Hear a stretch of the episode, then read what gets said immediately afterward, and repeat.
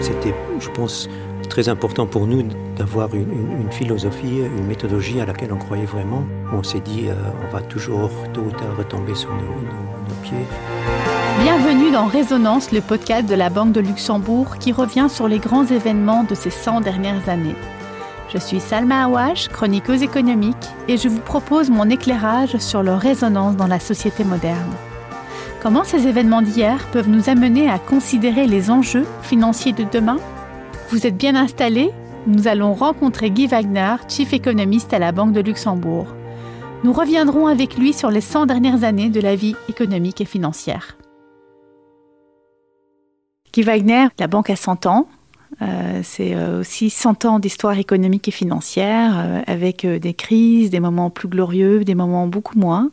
Qu'est-ce que cela vous inspire? Qu'est-ce que ça m'inspire en fait Difficile à dire. Moi, je, déjà 100 ans, donc moi j'ai pas passé les 100 ans à la banque, donc euh, automatiquement j'ai commencé en 86, donc les, les, les, les, éléments qui vous marquent, les événements qui vous, vous, vous marquent sont plutôt euh, ceux que vous, avez vécu vous-même. Donc euh, maintenant si après, si on lit l'histoire financière, on, constate qu'il y a d'autres événements qu'on n'a peut-être pas vécu soi-même, mais qui peut-être ont encore plus marqué finalement, je dirais, l'histoire que, que ceux auxquels on a assisté. Guy Wagner, quand vous avez commencé, euh, il y avait euh, un état d'esprit euh, spécifique.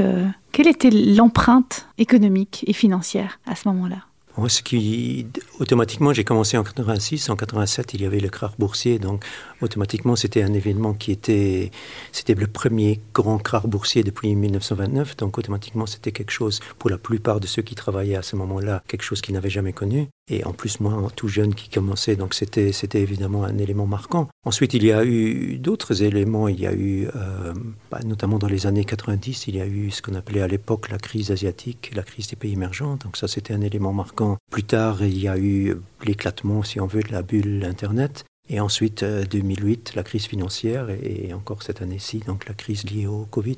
Alors une crise, quand on est euh, dans le secteur financier et qu'on est jeune économiste, euh, je serais curieuse de savoir comment vous l'avez vécu. Bah, je pense que ça dépend un peu de, de, déjà de sa propre personnalité. Euh, ça dépend un peu au niveau de nous qui, qui, qui, gérons de l'argent. Euh, c'était, je pense, très important pour nous d'avoir une, philosophie, une méthodologie à laquelle on croyait vraiment. On s'est dit, on va toujours tôt ou tard retomber sur nos, pieds. Et donc ça, c'est évidemment quelque chose de très... Bah, sur le, moment même, peut-être euh, euh, on est quand même inquiété, mais c'est quelque chose quand même qui, quelque part vous rassure. Une crise laisse forcément des traces, donc euh, qu'est-ce qu'on peut dire qu'il est resté de celle en tout cas que vous avez traversée? Qu'est-ce qui en est resté? Je pense que pour nous, en tant qu'investisseurs, ça aussi, il faut, faut, faut en être conscient, c'est que souvent les crises, c'est des opportunités. On dit souvent dans chaque crise, il y a une opportunité, mais effectivement, pour un gestionnaire, c'est un peu ça. C'est-à-dire que si, comme nous, si on essaye d'acheter des, entreprises, des actifs de qualité à des prix raisonnables. Bon, pour les avoir à des prix raisonnables, voire même pour euh, pouvoir acheter ce genre d'entreprise euh, à des prix très bon marché, bah, il faut que qu'il y ait quelque chose d'anormal, une sorte de crise qui fait que beaucoup d'autres investisseurs paniquent. Et c'est uniquement à ces moments-là qu'on peut acheter ces sociétés. Donc, quelque part, pour nous, une crise, à chaque fois, c'était aussi quelque part une, une, opportunité. Donc ça, euh, c'est important. Ensuite, en tant que... Ce qui est aussi souvent euh, resté d'un point de vue euh, économique des, des, crises, c'est que la façon dont, depuis 40 ans presque les, les, banques centrales réagissent aux, crises, c'est de baisser les taux. Et donc de ce point de vue, euh, le problème avec ça, c'est qu'on n'assainit jamais vraiment la situation et donc à chaque fois donc on crée déjà la base pour la crise prochaine. Et donc je dirais aussi sur les 30-40 dernières années, bah, quelque part l'environnement économique, le système financier, quelque part aussi est devenu de plus en plus vulnérable. Qu'est-ce qui fait qu'une crise peut devenir une opportunité? Il faut quelques éléments. Quels sont-ils? Oui, je dirais c'est un peu un mélange de ces facteurs-là. Donc on essaye évidemment de, garder la tête froide, même s'il faut être honnête, euh, lorsqu'il y a des crises comme, comme bah, notamment celle de 2008, euh, à un moment donné, ça devient quand même très, très inquiétant.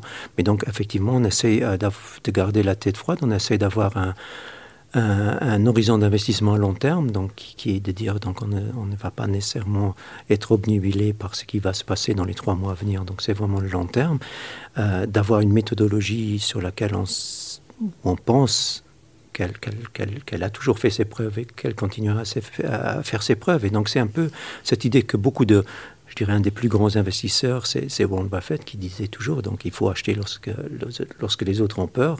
Il faut plutôt se méfier lorsque tout le monde devient très confiant. Et, effectivement, dans une crise, les gens ont peur, souvent bradent les actifs euh, qu'ils ont par peur essentiellement, ou de temps en temps aussi parce qu'ils ont besoin de liquidité. Et c'est à ces moments-là que justement ce, sentiment de crise crée, crée les opportunités. On entend euh, dans, ce que vous racontez qu'il y a euh, toujours euh, un rapport assez intéressant entre la rationalité et l'irrationalité. on a l'impression pourtant que le secteur financier est très structuré, mais qu'il peut être confronté à la déstructure. Comment vous gérez ça? Bah, je dirais là aussi, c'est un peu une question de bon sens finalement.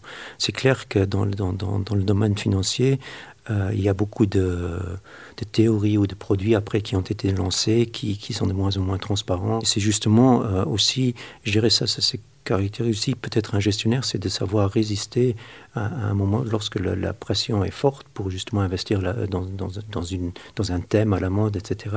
De dire à un moment donné non, parce qu'on trouve peut-être que euh, même si le thème est valable, les prix sont peut-être beaucoup trop élevés, etc. Donc ça, je dirais, c'est, quelque chose qui est extrêmement important, de garder un peu euh, cette idée. Mais je dirais, on revient toujours à cette idée euh, du bon sens. Euh, euh, on avait, il y a quelques années, en tant, que, société de gestion, on avait publié une brochure des idées simples pour un monde complexe, mais c'est un peu cette idée-là, c'est-à-dire le bon sens, finalement, qui, se perd malheureusement de plus en plus de nos jours, mais qui, euh, surtout pour un gestionnaire, je pense, reste très important, et de ne pas, de l'autre côté, effectivement, tous ces, produits à la mode, à un moment donné, qui, peuvent, qui peuvent être de bons produits, mais il faut toujours quand même garder un peu un esprit critique par rapport à, toutes ces nouveautés.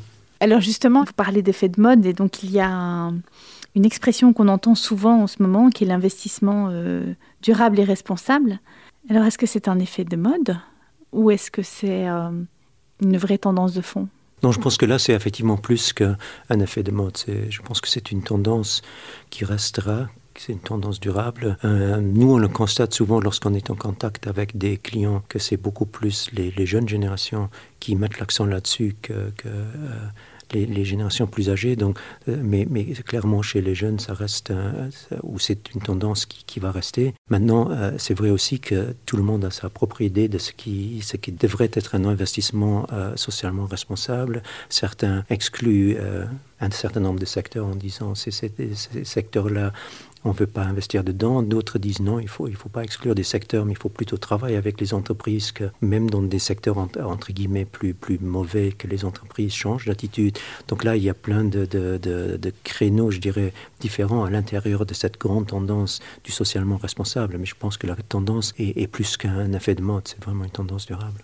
Est-ce que cet investissement durable et responsable, euh, ça a amené de, gros changements euh, au sein de la banque ou est-ce que finalement vous étiez euh, proche de cette philosophie? Bah, C'est un peu des deux. ça change quelque chose en ce sens que, en tant que, société de gestion, on a signé les, principes des Nations Unies sur l'investissement responsable en 2017 et ensuite, effectivement, dans notre philosophie de gestion, dans notre méthodologie de gestion, on a commencé à, incorporer des éléments du socialement responsable. Mais de l'autre côté, il faut dire aussi, notre méthodologie était quand même, euh, faisait en sorte qu'on n'investissait pas dans un certain nombre de secteurs, euh, comme par exemple l'énergie ou, les matières premières, et donc ce qui faisait que nos fonds, en général, au niveau de tout ce qui est par exemple empreinte carbone, euh, déjà ont, cet avantage-là, mais qui découle de notre méthodologie plus que par un sentiment de, de, de, de eh bien, merci Guy Wagner pour votre lecture et le partage de votre expérience euh, sur ces 100 ans de,